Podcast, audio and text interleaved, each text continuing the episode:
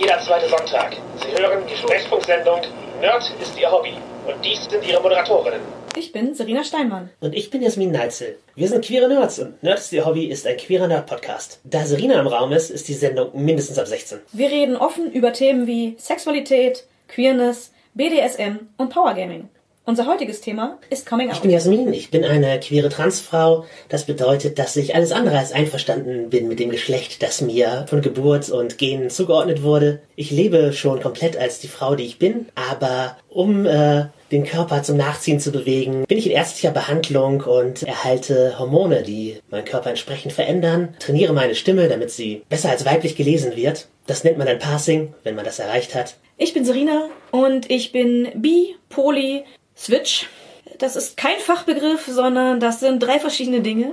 Ich bin einmal bisexuell, das bedeutet, ich stehe auf Männer und Frauen und eigentlich alles, was dazwischen oder sonst wie noch geschlechtsmäßig möglich ist. Ich bin poly, also polyamor, mehr oder weniger. Bedeutet in erster Linie, dass ich keine klassisch monogame Beziehung führe, sondern wir sexuell und teilweise auch romantisch anderweitig uns umsehen. Und äh, Switch steht in diesem Kontext für eine Ausführung von BDSM. Also ich bin in der SMler-Szene und dort als Switch sowohl auf der sadistischen als auch auf der masochistischen Seite unterwegs. Einige von den Sachen berühren mein Leben zumindest auch. Ich äh, bin, was ich unter queer einordne, aber hier mal näher definieren will, ebenfalls bi. Dabei stehe ich allerdings hauptsächlich auf die Damenwelt, finde nicht-binäre Menschen auch oft sehr attraktiv und einige wenige ausgewählte Männer können auch mein Interesse wecken. Das ist bei mir eher andersrum. Also genauso geschlechtsneutral finde ich oft sehr ansprechend. Aus irgendwelchen Gründen finde ich mehr Männer attraktiv, sexuell attraktiv als Frauen. Ich habe keine Ahnung, woran das liegt. Ich könnte es nicht in Worte fassen. Aber es gibt doch auch viele Frauen, die für mich interessant sind. Als bisexuell ordne ich mich übrigens im Gegensatz zu pansexuell ein, weil ich zwar zwei oder mehr Geschlechtern interessiert bin, aber die Ausprägung der Geschlechterrolle für mich eine wichtige Rolle spielt darin, wie ich die Person attraktiv finde. Es ist mir also nicht egal, ob Mann, Frau, nicht binär, sondern ich finde halt Frauen als Frauen attraktiv und das ist, ist ein wichtiger Reiz da drin. Genauso nicht-binäre Menschen, ihre Ausprägung für nicht-binär und Männer in den wenigen Fällen durchaus auch, weil sie Männer sind. Da bin ich immer etwas unentschieden, ob es jetzt eigentlich mehr ins Pansexuelle oder ins Bisexuelle für mich geht, weil ich das Gefühl habe, dass mir für die prinzipielle Attraktivität ist es mir das Geschlecht echt wirklich egal.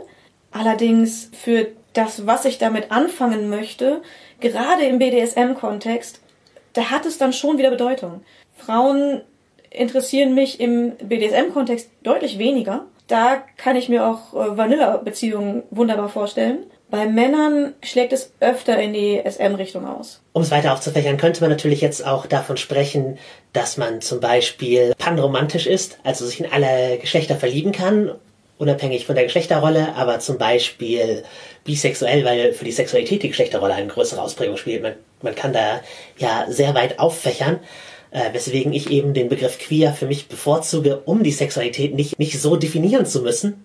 Auch gerade bei ersten Begegnungen, genau wie ich den Begriff queer allgemein gut finde, zum einen der politischen Aussage, dass man eine ehemalige Beleidigung im amerikanischen Raum für sich reclaimt und gleichzeitig allen Leuten die Möglichkeit gibt, sich unter diesem Regenschirm zu sammeln, die früher von dieser Beleidigung hätten beleidigt werden können und die gemeinsamen Interessen in den Mittelpunkt stellt und die Leute nicht zum internen wie externen Coming-out zwingt. Über mehr als das, ich bin irgendwie queer in meiner Geschlechtsausprägung, in meiner Sexualität, in meinen Vorlieben hinaus einfach zu nichts zwingt um mit den Coming-Outs weiterzumachen, denn nichts anderes tun wir hier gerade. Ich äh, habe auch Interessen im Kink-Bereich, also das unter BDSM in der Regel fällt. Ich möchte da nicht zu tief ins äh, Detail gehen. Hallo Mama, Papa.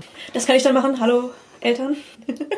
Aber ich bin eher nicht so Switch, sondern auf einer der Seiten einzuordnen, nämlich der passiven, wenn man es so ausdrücken will. Auch da gibt es wieder einen großen Regenbogen an Begrifflichkeiten, in, in die man hineingehen kann. Aber ich denke, das ist eine andere Sendung, wenn nicht gar ein ganz anderer Podcast. Ja, auf Teile davon werden wir bestimmt nochmal eingehen, aber nicht heute, denn heute reden wir über Coming Out. Was ist ein Coming Out? Das war ein Coming Out? Ja, äh, dann wie viel das war es? Gute Frage. Ich glaube nicht zählbar. Ich könnte auch nicht zählen, wie oft ich mich vor Leuten geoutet habe. Es hört ja nie auf. Man erinnert sich sicherlich an das erste Coming Out, das man hatte. Ich kann mich daran erinnern. Ich kann mich an mein erstes auch gut erinnern. Mein erstes war dir gegenüber äh, auf einer Convention, wo wir uns ein Zimmer geteilt haben und ich meine unsicheren Gender- und Sexualitätsgefühle äh, Serena offenbart habe, die mich da vorbildlich dann äh, unterstützen konnte. Wie war es bei dir? Möchtest du es teilen? Ähm, ja, bei mir war es äh, tatsächlich, als ich die Beziehung mit meinem Mann begonnen habe und ich zu dem Zeitpunkt auch erkannt habe, also das war bei mir ein Prozess, wo ich dem, was ich die ganze Zeit schon sexuell gelebt habe, dann endlich das Label BDSM hinzugefügt habe. Und zu dem Zeitpunkt habe ich das dann auch ein paar engsten Freunden mitgeteilt. Unter anderem aus dem Grund, weil das, wie ich es dann gelebt habe, Spuren hinterlassen hat auf der Haut. Und ich nicht wollte, dass sich jemand Sorgen macht. Also da ging es mir vor allem einfach darum, den Leuten die Sicherheit zu geben, was immer mit meinem Körper passiert, ist etwas, das ich möchte und wo nichts passiert, wo man sich jetzt Sorgen machen müsste. Das war mir halt sehr wichtig, deswegen habe ich mich gleich am Anfang, sobald ich in eine solche Beziehung eingetreten bin, den Freunden, die mich in solchen Zuständen sehen dürften, äh, geoutet. Ja, was für ein Alter war das ungefähr? Das war Anfang 20 zu Studienzeiten. Ich hatte zum Glück auch nur positive Reaktionen. Also den meisten war es halt wirklich okay mal bei manchen war es ein, das überrascht mich jetzt kein Stück. Vor allem war die Reaktion, es ist gut zu wissen, da machen wir uns keine Sorgen. Also es war wirklich, auch meine Freunde haben vorbildlich reagiert. Gönnen dir es im Zweifel gerade bei Outings, was sexuelle Vorlieben angeht, eine sehr gute Reaktion. Ich würde davon abraten, es komplett als es ist mir doch egal abzutun, weil der Person ist es ja gerade offensichtlich wichtig, sich dir zu offenbaren. Wie dem auch sei, auch ich habe mich relativ spät geoutet. Zum einen musste ich erst intern natürlich mein Coming Out vollziehen. Das ist, glaube ich, wahrscheinlich sowieso in Wirklichkeit das erste Coming Out, man sich selber eingesteht, was man möchte, wer man ist. Und in meinem Fall hat das echt eine lange Weile gedauert, bis ich bereit war, mir einzugestehen, dass ich trans bin. Und alles andere ist im Schwung der Verwirrung darum oder im Erkunden meiner Interessen und meiner Identität nachgezogen, weswegen ich das richtige formelle Coming Out einfach, ja, Anfang 30 hatte während ja ich in meiner Jugend schon Probleme damit hatte, dass ich als queer gelesen wurde, einfach weil ich sehr schlecht darin war, meine Geschlechterrolle auszufüllen als Jugendliche. Bin halt einfach kein Junge oder kein Mann und das haben die Leute gemerkt, bis ich gelernt habe, so zu tun, als ob. Diese Tarnung habe ich in mich so aufgenommen, dass ich sie selber geglaubt habe für Jahrzehnte gefühlt und darunter gelitten habe, ohne es zu merken. Ja, ich kann mich noch gut an den Moment erinnern, als jemand sagte, dass deine weiblichen Charaktere immer viel mehr so sind wie du als deine männlichen Rollenspielcharaktere. Und nachdem, wie du darauf reagiert hast, einfach überrascht und verwirrt, war ich dann überhaupt nicht mehr überrascht und verwirrt, als das Thema aufkam. Das war aber auch halt dieselbe Con. War das in so engen zeitlichen Ja, das war dieselbe das war... Con. Das, unsere gute Freundin hat mir das gesagt, mit der wir auch eine Rollenspielrunde spielen. Eigentlich können, können wir auch sagen, Nora, hey, Nora, wo wir dabei sind, wenn wir von Freunden reden, wir im Rollenspielkontext sprechen, in der Regel nennen wir zumindest Vornamen, aber Leute, über die wir im Queer- und Kink-Kontext sprechen, benennen wir nicht bei Namen, außer sie haben das uns explizit erlaubt, einfach weil das nicht unsere, nicht unsere Position, unsere Aufgabe ist, sie zu outen.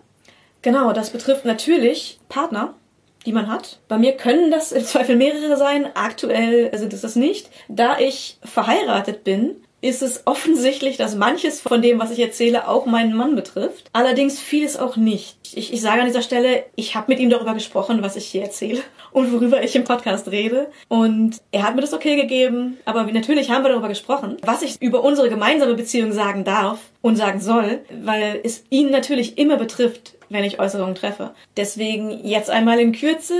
Natürlich, er ist auch Poli, denn sonst wäre das ganz schön seltsam.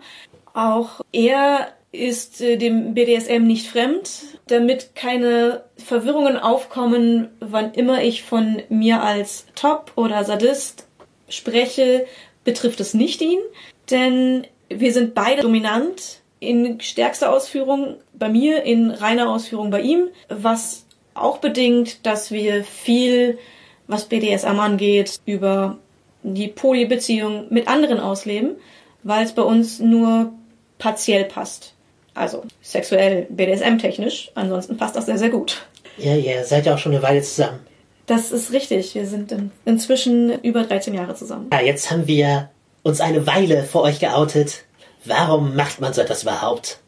Ja, es gibt so viele Gründe. Es gibt einerseits Gründe, sich zu outen. Es gibt auch gute Gründe, sich in gewissem Sinne nicht zu outen. Es ist immer eine Frage dessen, in welchem Kontext und wem gegenüber man sich outet und mit was man sich outet.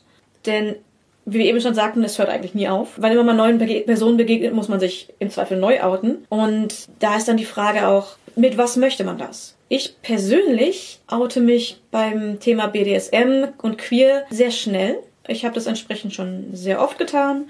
Und es liegt unter anderem für mich daran, dass ich dann frei sprechen kann. Ich hasse es, mit Leuten zu reden und dumme Witze, Kommentare, Anspielungen und so weiter nicht bringen zu können, weil diese Person nichts über Queer-Kram weiß.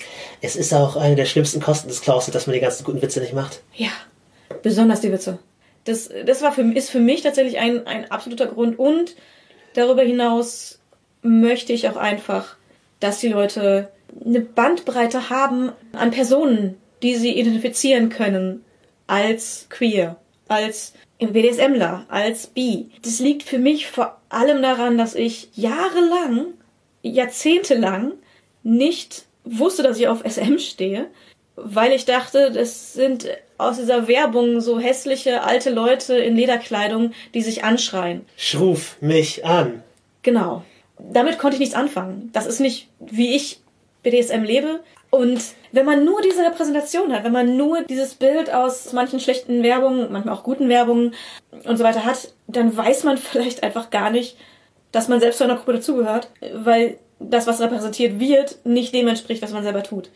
Das ist bei mir so gewesen. Ich habe BDSM gelebt, was heißt gelebt? Ich habe es einfach, äh, es war für mich mit Sexualität schon immer verbunden. Ja, wahrscheinlich hast du es eher praktiziert als ge also gelebt, ja, würde ich sagen. Gelebt man, eher wenn, nicht. wenn man in so einer, wenn man in so einer Szene drin ist, dann lebt man das ja und nimmt es halt, nimmt es irgendwie so zum Teil seines Alltags, tauscht sie mit anderen Menschen aus. Aber man kann halt auch Sachen einfach, also Sexualitäten kann man auch einfach praktizieren, ohne sich mit anderen Leuten als dem Partner jemals darüber auszutauschen. Und auch ohne sich zu identifizieren damit. Da wäre an sich ein, ein Coming-out relativ wenig notwendig, weil wen interessiert bitte, was ich in meinem Bett mache, außer die Personen, die da vielleicht mitmachen wollen. Aber dadurch, dass ich das hatte, sobald ich sexuelle Wünsche hatte, flossen da solche Dinge ein.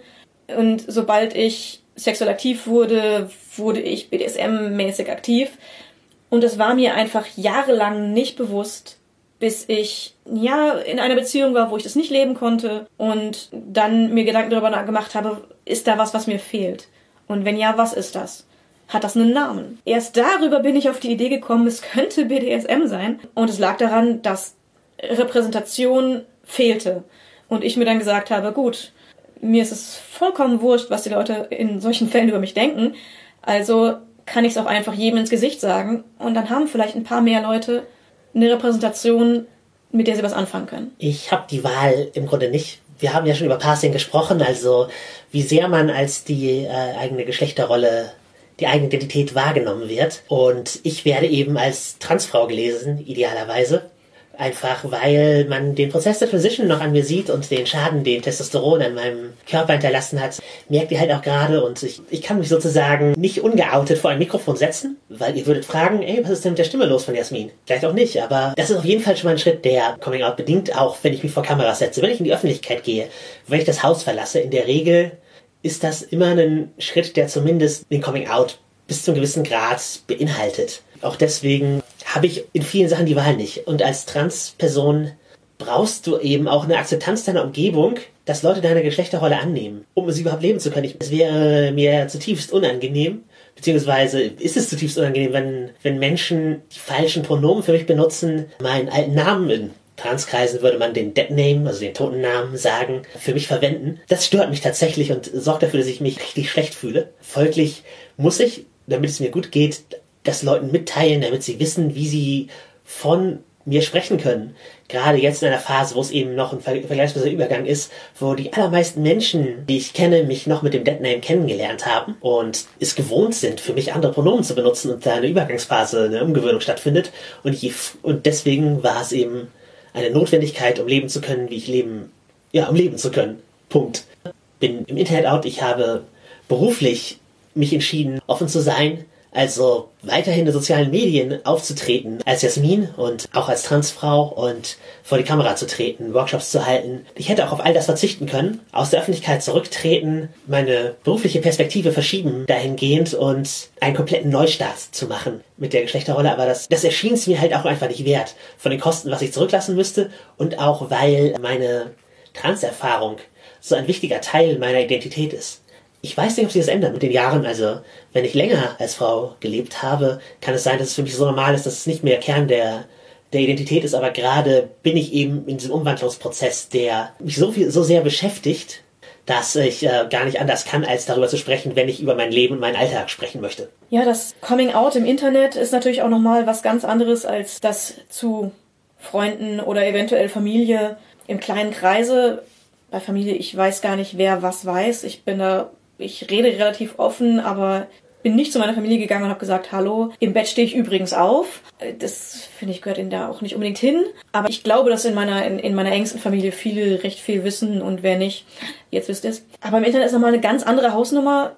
Ich meine, du hattest einen riesigen Facebook-Post mit zigtausend. Ich habe halt einen Post gemacht, in dem ich erkläre, dass ich trans bin, wie mein Name ist ab jetzt und wie damit umzugehen ist. Der wurde insgesamt so 11.000 Mal gelesen auf Facebook und Twitter. Das war bei mir viel, viel kleiner. Ich habe mitgeteilt, dass ich queer bin bei Facebook in einem Post über Wege der Vereinigung. Wie kam es dazu? Ich bin Autorin von Wege der Vereinigung, einem kleinen Teil davon, und zwar ich gucke gerade auf das Cover von Fesseln der Lust. Das ist ein Kurzgeschichtenband, da ist eine Kurzgeschichte von mir drin, die netterweise sehr gut angekommen ist. Am eigentlichen Regelband Wege der Vereinigung sollte ich ursprünglich mitschreiben.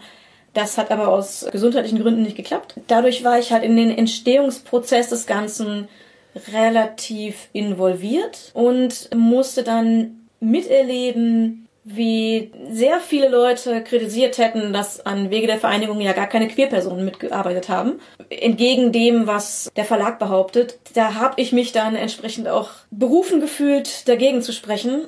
Nun ja, ich bin eine Queerperson, die daran mitgearbeitet hat, die noch mehr hätte mitarbeiten sollen. Ich bin explizit gefragt worden, Teile zu schreiben, wo ich mich auskenne, in deren Richtung ich queer bin, weil ich queer bin um eben eine Perspektive von jemandem reinzubekommen, der Erfahrungen hat. Und ich fand auch den Umgang sehr positiv damit. Die Arbeit am Kurzgeschichtenband hat mir sehr viel Spaß gemacht.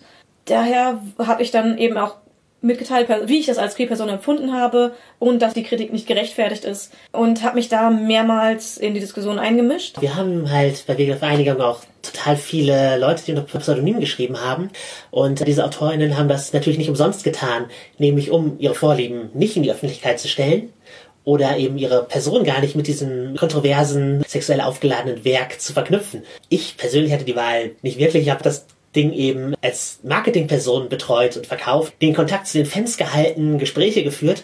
Das war für mich auch nicht ohne Stress. Zu dem Zeitpunkt war ich noch nicht geoutet, weder in der Firma noch natürlich im Internet. Die Kreise waren noch recht klein. Meine Familie wusste es, ähm, also der Kern meiner Familie wusste es, enge Freunde wussten es, aber eben nicht die die gesamte Szene. Und folglich konnte ich viele der Sachen nur durch die Blume ausdrücken. Es war auf jeden Fall auch ein Moment, wo ich gemerkt habe, was es für einen großen Unterschied macht, wie man in der Öffentlichkeit steht. Also es war mir natürlich auch vorher schon bewusst, aber gerade da hätte ich eben gerne aus der Perspektive der Insiderin gesprochen.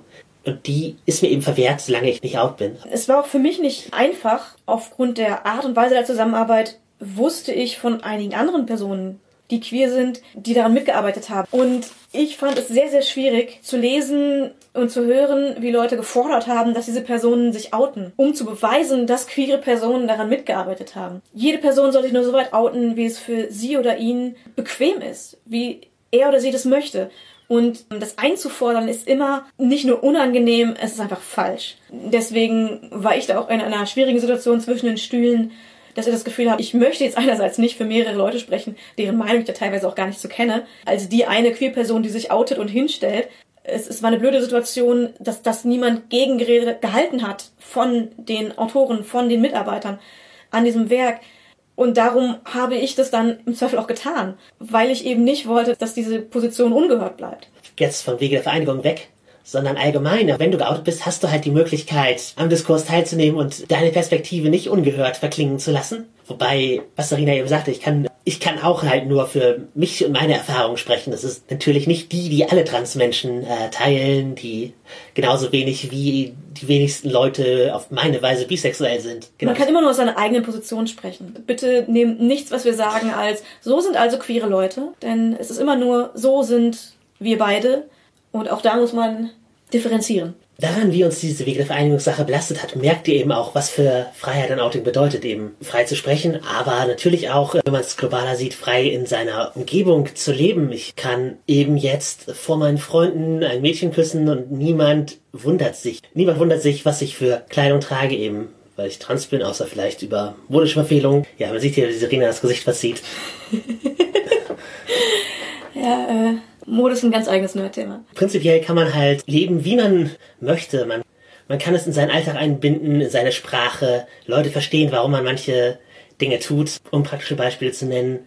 Wenn ihr hier in Serinas Wohnung reinkommt und hochgeht äh, zu unserem Aufnahmezimmer, kommt ihr unter anderem an einem Wäscheständer vorbei, auf dem Seile liegen äh, verfänglichen Kleidungsstücken und Skizzen für die Anfertigung von verfänglichen Kleidungsstücken. Ja, den haben wir nicht aufgeräumt. Dann liegt sowas halt rum. Und es ist auch nicht, nicht unwichtig irgendwie, wenn ich sowas jetzt alles vor jedem verstecken müsste, wie anstrengend das wäre. Klar, wenn jetzt großer Familienbesuch ansteht, dann räume ich sowas weg, aber dann würde ich auch sonst den Wäscheständer, die Wäsche abnehmen und es wegräumen. Nicht wegen den Seilen, sondern auch, weil ich nicht möchte, dass meine Wäsche im Wohnzimmer hängt, wenn die ganze Familie jetzt vorbeikommt. Aber sonst ist es halt da, wo es ist und da möchte ich nichts verstecken müssen.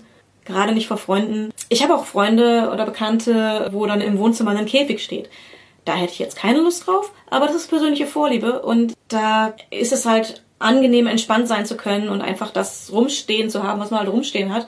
Ich habe auch Rollenspielbücher im Regal. Du hast, du hast die Rollenspielszene schon angeschnitten. Die hat unser Outing ja jeweils sehr positiv beziehungsweise teils indifferent aufgenommen und das hat mich riesig gefreut, dass ich da eben nicht irgendwelche Kämpfe kämpfen müsste, akzeptiert zu werden, sondern dass jetzt Jasmin einfach Teil der Rollenspielszene ist und dass ich als Trans angenommen wurde und äh, einigen Leuten sogar durch mein Outing helfen konnte, zu ihrem eigenen zu kommen. Ich merke durch, dadurch, dass ich out bin, eben auch, wie sehr diese Repräsentation eine Auswirkung hat auf das Leben von Menschen, die positiv beeinflusst. Aber was ihr auch natürlich bedenken müsst, dass ihr, wenn ihr euch outet, auch immer eure Sicherheit bedenken müssen und Leuten es auch nicht vorwerfen, wenn sie sich nicht outen in einer Umgebung, in der sie viel zu verlieren haben. Manche sind eben nicht an dem Punkt, wo sie sich outen können, ohne den kompletten Support ihrer Familie, eventuell den finanziellen äh, zu verlieren oder in Berufen, bei denen das tatsächlich ein echte, einen echten Nachteil ausmacht. Da gibt es ja einige, wo queere, kinky Menschen äh, nicht so akzeptiert sind.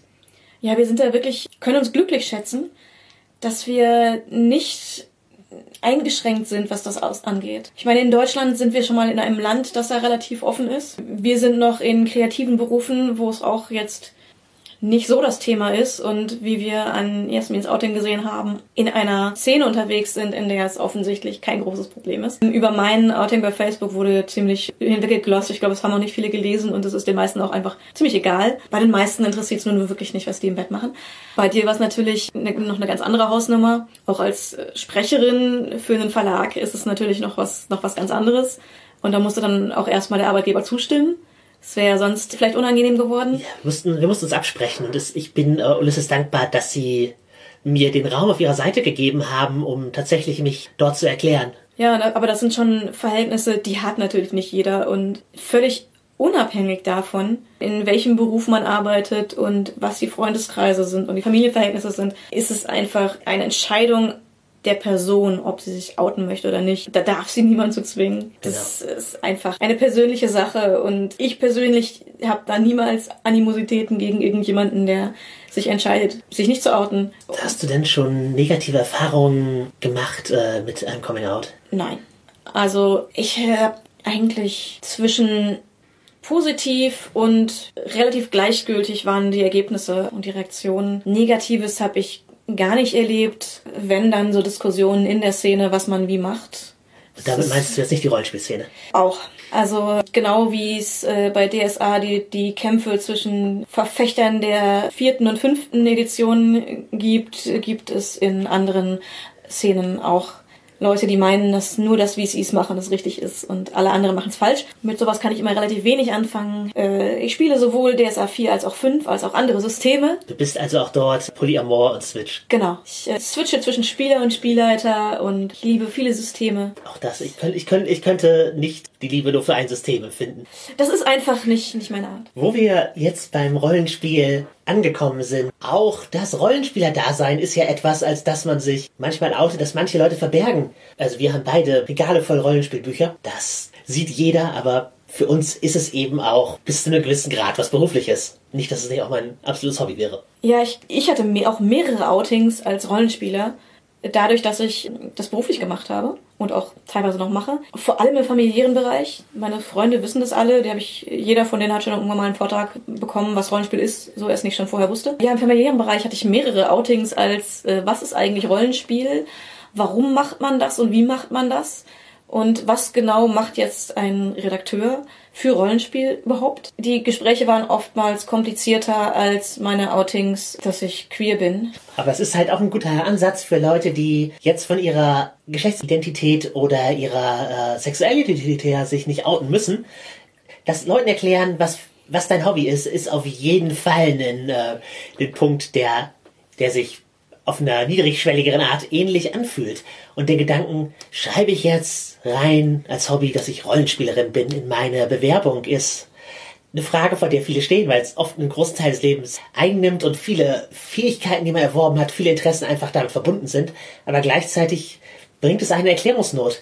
Ähnlich ist es halt, wenn man zum Beispiel bei Partnerschaft eine gleichgeschlechtliche Beziehung einträgt in der Bewerbung. Ich kenne auch einige Personen, die tatsächlich es verheimlichen vor Familie oder Arbeitgebern, dass sie Rollenspieler oder Laper sind, weil sie tatsächlich damit rechnen, dass kein Verständnis dafür da wäre und sie zum Beispiel keine Schicht tauschen könnten, um zu einem Lab zu gehen oder für ihren Rollspielabend sich freizuhalten. Dass die Arbeitgeber einfach nicht so ungefähr dafür nicht für ein sinnvolles Hobby ja, dafür dürfen sie die Schicht nicht tauschen. Und die dann eben auch da wirklich closed sind und nicht erzählen können, was sie, was einen großen Teil ihres Lebens ausmacht. Ja, ja, es braucht auch eine gewisse Erklärung, dass verstanden wird, was Rollenspiel ist, was bei Trans auf jeden Fall so ist und bei einigen unserer anderen Identitäten ähnlich. Auch ich habe mich äh, nicht immer als Rollenspielerin geoutet. Bei manchen Gelegenheiten sage ich auch, dass ich in einem Verlag für Gesellschaftsspiele arbeite und nehme dann an der Reaktion des Gegenübers wahr, wie viel weiter ich ins Detail gehen möchte, ob sie nachfragt, ob das Interesse weckt oder ob das halt auch schon genug ist oder äh, auf Ablehnung stößt. Man möchte es halt auch nicht immer erklären müssen. Ich glaube, das ist auch ein Grund, warum ich das oft ja als Spieletreff oder eben auch beim, beim bei der Queerness das einfach dann nicht erwähne, gar nicht, weil es mir unangenehm wäre, dass derjenige das weiß oder, oder ich schlechte Reaktionen erwarte, sondern einfach, weil ich gerade absolut keine Lust habe, dem jetzt eine halbe Stunde zu erklären, was das eigentlich bedeutet, um danach die Reaktion zu bekommen, aha. Ja, genau. Queerness ist halt kein Bildungsauftrag. Genau. Natürlich kann man das gerne als Bildungsauftrag nehmen, wann immer man dazu Lust hat, aber man muss sich halt auch nicht immer gezwungen sehen, jedem alles zu erklären. Genau, du bist nie verpflichtet, komplett deine Geschichte darzulegen, jede Frage zu beantworten. Manche Sachen kann man auch einfach googeln dann vielleicht danach oder wie dem auch sei. Google-Bildersuche ist auch immer eine valide Antwort. Man ist ja im Rollenspiel auch immer in einer Gruppendynamik drin. Also wir sind als äh, Spielerinnen in einer Gruppe von äh, Menschen, mit denen wir viel Zeit verbringen, und äh, viele Themen teilen, in der wir uns als Charakter ausdrücken oder als Spielleiterinnen die Welt darstellen in ihren Facetten. Ich bin die Welt. in Spielrunden stelle ich mich oft vor, als ich bin Jasmin. Ich spiele das unfühlende Schicksal. Ja, es passt immer. in, in der, innerhalb der Rollenspielgruppe ist äh, Coming Out natürlich auch ein Thema. Zum einen natürlich, was man seiner Runde erzählt, was notwendig ist zu wissen. Gut, Trans, äh, ich möchte auch in der Rollenspielrunde natürlich in meinem Geschlecht wahrgenommen werden. Folglich bin ich auch da komplett geoutet. In jeder, weil ich überall bin. Bei, in anderen Aspekten muss man da halt auch manchmal entscheiden und filtern, wie viel man, wie viel man den Leuten preisgibt und was das für Auswirkungen auf das Spiel hat. Ja, es geht vor allem auch darum, wie stelle ich etwas dar? Was gebe ich dadurch preis, wie ich spiele? Aber auch, was gebe ich preis, bevor ich spiele. Das kann sehr viele verschiedene Aspekte haben. Einerseits interessiert es deine Spielrunde, auf wen du stehst. Und wenn ja, geht es ins Spiel ein. Wir hatten in unserer Runde, in der von Jasmin und mir, eine Spielerin, die nicht in den Werke damit gehalten hat, äh, auf was für einen Typ Mann sie steht. Und so die Art, wie sie gespielt hat, hatte jeder ihrer Charaktere auch dieselben Vorlieben wie sie. Genau, sie hat ihre Charakter sehr als ihren Avatar in der Welt betrachtet. Und das hatte zur Folge, dass die Spielleiter auch jeweils wussten, mit was für Männern sie ihre Charaktere aus der Reserve locken konnten. Wodurch ihre persönlichen sexuellen Vorlieben konkret ins Spiel eingeflossen sind. Das ist natürlich in vielen Fällen nicht der Fall, aber es kann natürlich eine Folge sein. Das heißt, wenn, wenn ein Spielleiter weiß, auf was für Personen du stehst und auf was für Personen dein Charakter steht, kann das benutzt werden. Und da kommt halt auch oft Verwirrung ins Spiel, weil ähm, wenn man davon ausgeht, dass der Charakter immer ein Avatar des Spielers ist, dann wird halt jede Äußerung, die ein Charakter über seine Vorlieben trifft, auch als Äußerung der Vorlieben des Spielers, der Spielerin gesehen. Und das ist vielleicht gar nicht der Fall. Also wenn es einem wichtig ist, sollte man da klar kommunizieren, wo die Grenzen zwischen Spieler und Charakter sind, wenn es einem, äh, wenn es einem wichtig ist, äh, dass diese Grenzen wahrgenommen werden. Ja, nicht jeder, der einen bisexuellen oder homosexuellen Charakter spielt, ist selbst bi oder homosexuell. Wenn ich einen Charakter eines anderen Geschlechts spiele, habe ich eventuell auch gar keine Ahnung von dessen Sexualität und denke mir was aus. Ich meine, das ist es immer beim Rollenspiel, wenn man nicht den Charakter als Avatar von sich selbst spielt. Dann ist es immer ein, ich überlege mir, was passt zu diesem Charakter. Vielleicht auch nicht und man lässt diesen Teil im Rollenspiel komplett aus. Bei uns fließt es oft ein. Ja, in der Regel, also ich bin halt eine Spielerin, die sich Gedanken über die Geschlechtsidentität ihrer Charakter macht, Überraschung, aber auch über die Sexualität, die in der Regel von meiner abweicht, wobei viele halt schon eher homoromantisch angehaucht sind. Bei mir ist es sehr unterschiedlich und ist es auch eher ein, was passt zum Charakter, als was passt gerade zu mir oder was möchte ich spielen. Ich lasse mich dann sehr von dem, wie ich den Charakter gerade erfahre und im Spiel erlebe, leiten. Entsprechend kann man überhaupt keine Rückschlüsse da ziehen. Charaktere haben da einen ganz eigenen Standpunkt und das hat wenig mit dem zu tun, was meine Vorlieben sind. Aber das ist ja nun auch bei weitem nicht bei jedem so. Wir hatten ja kurz angesprochen, dass Nora schon gesagt hat, dass meine weiblichen Charakter mir ähnlicher wären als die männlichen. Hattest du auch den Eindruck, dass man da vielleicht schon was äh, ablesen konnte aus meinem Spiel vis-à-vis -vis Trans oder auch meine Vorlieben? Mm, das ist für mich jetzt eine schwierige Frage, weil ich auch schon seit Jahren wusste, dass du in der Teenagerzeit Probleme damit hattest, die dir zugeschriebene Geschlechtsidentität auszufüllen. Und entsprechend wusste ich schon zu viel, oder weiß ich schon von vornherein zu viel, um das wertneutral betrachten zu können, glaube ich. Im Nachhinein würde ich nicht sagen, dass man unbedarfterweise da was hätte merken können. Für mich hat es auf jeden Fall äh, rückblickend, äh, hat man einige Dinge an den Charakteren bemerkt, aber diese Sachen bekommen die Bedeutung erst dadurch, dass man rückblickend alles weiß. Ansonsten wäre es mir vorher nicht in die Richtung aufgefallen. Und auch bei den sexuellen Vorlieben würde ich nicht sagen, dass man da irgendwas erahnen hätte können. Dazu sind die Charaktere auch einfach alle zu variationsreich. Also es ist nicht, du spielst immer die gleiche Frau, die du eigentlich gerne wärst, bla bla bla, irgendwas mit der gleichen sexuellen Ausrichtung. Das sind alles sehr eigenständige Charaktere mit sehr unterschiedlichen Eigenschaften und deswegen würde ich das eigentlich nicht sagen. Aber du hast recht, dass vieles von dem auch erst in der Nachbetrachtung seine Bedeutung gewonnen hat, weil ich eben vor mir selber noch gar nicht die Erkenntnis hatte, dass ich trans bin und äh, entsprechend die Charakter auch nicht bewusst dahingehend gestaltet habe. Aber es war für mich unermesslich wertvoll, im Spiel experimentieren zu können, was Geschlechterrollen angeht und da eben eine verschiedene Arten von Weiblichkeit auszufüllen, indem ich sie im Rollenspiel darstelle. Ja, das ist ein, ein großer Vorteil des Rollenspiels man kann so viel ausprobieren. Man kann Charaktereigenschaften in den Vordergrund rücken bei einem Charakter und sich auch in Charaktereigenschaften, die man überhaupt nicht inne hat, versuchen hineinzufühlen. Aber es bietet natürlich auch Möglichkeiten, in Dinge hineinzufühlen, die man vielleicht bewusst oder unbewusst mehr, also selber mehr leben möchte. Aber es vielleicht noch nicht kann oder noch nicht, noch nicht weiß.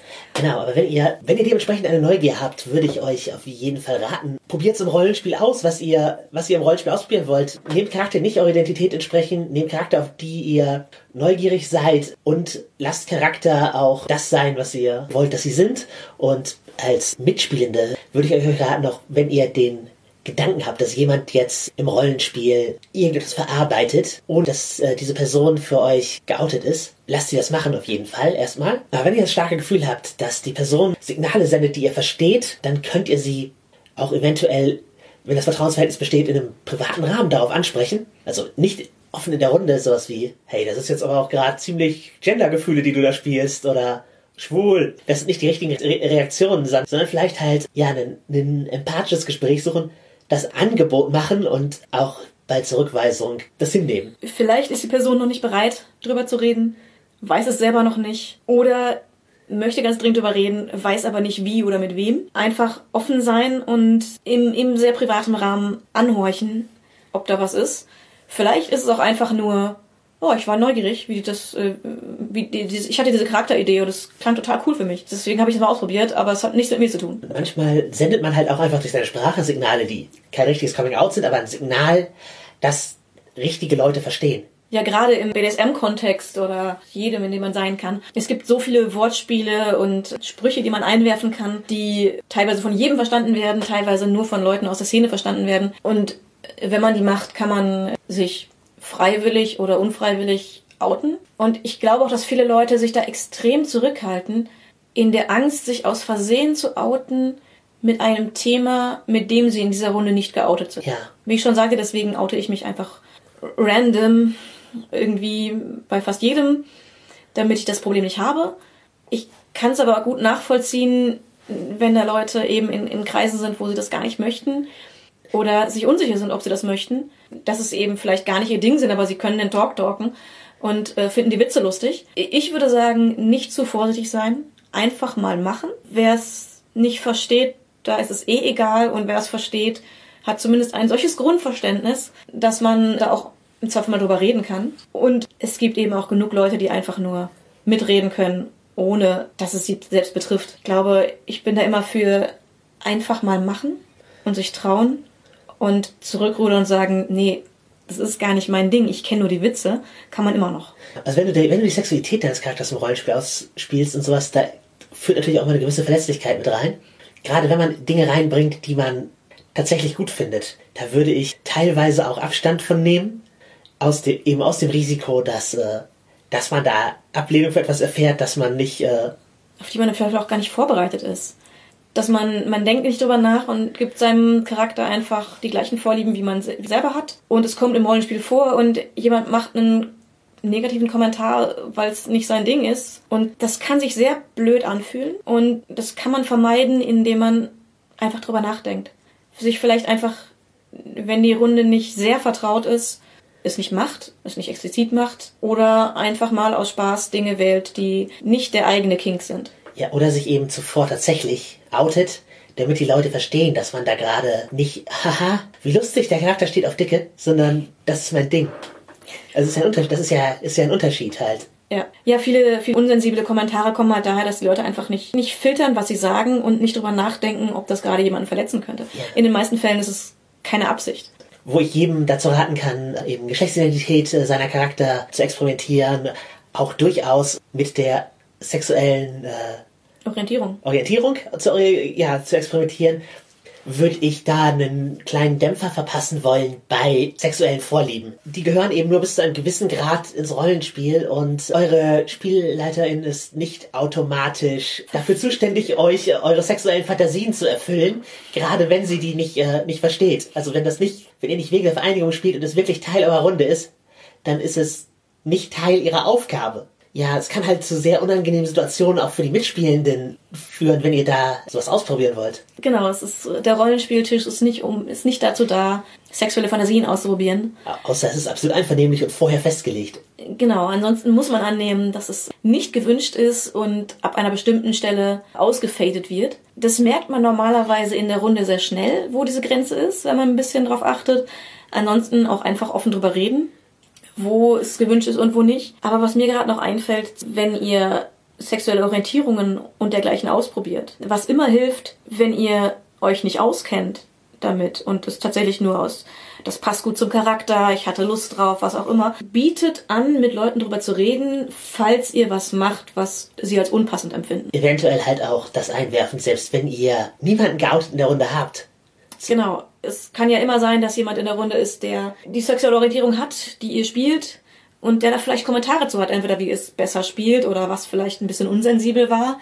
Deswegen immer sagen, dass die Leute euch auch privat ansprechen können sollen es soll sich ja niemand da mitten in die Runde stellen müssen und sagen müssen, nee, so geht das nicht. Aber bietet es an, weil sonst kommen die Leute vielleicht auch nicht auf den Gedanken, dass es euch interessiert. Ja, und äh, genau, jede Identität, die ihr spielt, in der Regel gibt es da Leute, die tatsächlich diese leben und da eventuell Erfahrungen haben und da einfach ein bisschen empathisch sein. Das wollte ich noch einwerfen, denn so sehr wir sind probiert es einfach aus, mal auch sagen, achtet auf die Leute, die das sind oder leben oder was auch immer. Bezieht in eure Betrachtungen mit ein und im Zweifel fragt sie, ob ihr das passend macht, ob ihr das auf eine Weise macht, die, die ihnen nicht unangenehm ist. Es geht nicht darum, dass ihr das exakt so darstellt, wie sie das leben. Es geht darum, dass ihr niemandem aus Versehen auf die Füße tretet. Genau, aber das sind natürlich jetzt alles äh, optimale Rollenspielrunden, in denen man sowas ausprobieren kann. Wenn ihr in einer Umgebung Rollen spielt, in der ihr das Gefühl habt, euch nicht outen zu können, weil die Leute es so ablehnen, in der ihr euch im Spiel eurer Charakter verstellt, in den Charakterkonzepten, vielleicht ist das dann einfach nicht die richtige Runde für euch. Ja, das gleiche gilt natürlich für Arbeitsumgebung und anderes Umfeld. Aber da hat man vielleicht weniger Auswahlmöglichkeiten. Aber wenn man das Gefühl hat, sich verstellen zu müssen, sowohl in dem, wie man selber ist, oder auch in dem, was man spielen möchte, ist es vielleicht auch einfach mal ratsam, sich umzusehen, ob es nicht Umgebungen gibt, wo man das eher kann. Andererseits überrascht seine Umgebung einen manchmal auch. Tatsächlich positiv. Ich habe tatsächlich mit Hasskommentaren gerechnet, als ich damals mich äh, im Internet geoutet habe. Und es kamen einfach zwei bei 11.000 Menschen, die es gesehen haben. Man kann die Umgebung halt auch mal testen. Tatsächlich queere Inhalte im Rollenspiel anspielen, gibt euch eine Gelegenheit zu sehen, wie eure Rollenspielrunde darauf reagiert. Das gibt euch eine Einschätzung, wie, ja, was sie da, was sie da tun oder über queere Themen reden über queere Menschen, die sich in eurer Umgebung geoutet haben, sprechen und wie andere Leute darauf reagieren. Das gibt euch ein Zeichen, wer vertrauenswürdig ist drumherum, aber ihr wisst es halt oft tatsächlich leider nicht, bis ihr euch geoutet habt. Ich persönlich habe aber nur positive Überraschungen erlebt. Es gab niemanden, bei dem ich erwartet habe, dass er es äh, oder sie es positiv annehmen und äh, die mich dann zurückgewiesen hätten, sondern es haben mich Leute absolut akzeptiert, von denen ich äh, bei denen ich vorher Angst hatte, dass sie es nicht tun. Ob die rational oder irrational war, kann man jetzt nicht mehr beurteilen ich würde sagen, so irrational war das nicht. Bei manchen Personen konnte man aufgrund ihrer sonstigen Kommentare im Zweifel nicht annehmen, dass es positiv aufgenommen wird. Und ich glaube aber doch, dass jedes Outing eine positive Wirkung hat auf die Umgebung. Denn A wird darüber geredet und B gibt es immer viel positive Reaktionen oder in den meisten Kreisen gibt es viel positive Reaktionen, die wiederum andere Leute bestärken. Und wie ich eingangs sagte, ich zum Beispiel oute mich immer wieder auch nur, um repräsentativ zu sein, weil es einfach wichtig ist, dass gesehen wird, was für Personen das sind, damit man nicht nur im Kopf hat, ach ja, aber diese eine bisexuelle Person im Fernsehen, die war mega promiskuitiv und hat an allem rumgeleckt und das ist die einzige bisexuelle Person, die ich kenne, das, das müssen alle so sein. Dass das eben einfach nicht das ist, was die Leute kennen, sondern die Person von nebenan, die Ansonsten ganz. Die ganz normal ihre Seile auf die Wäscheleine hängt. Genau.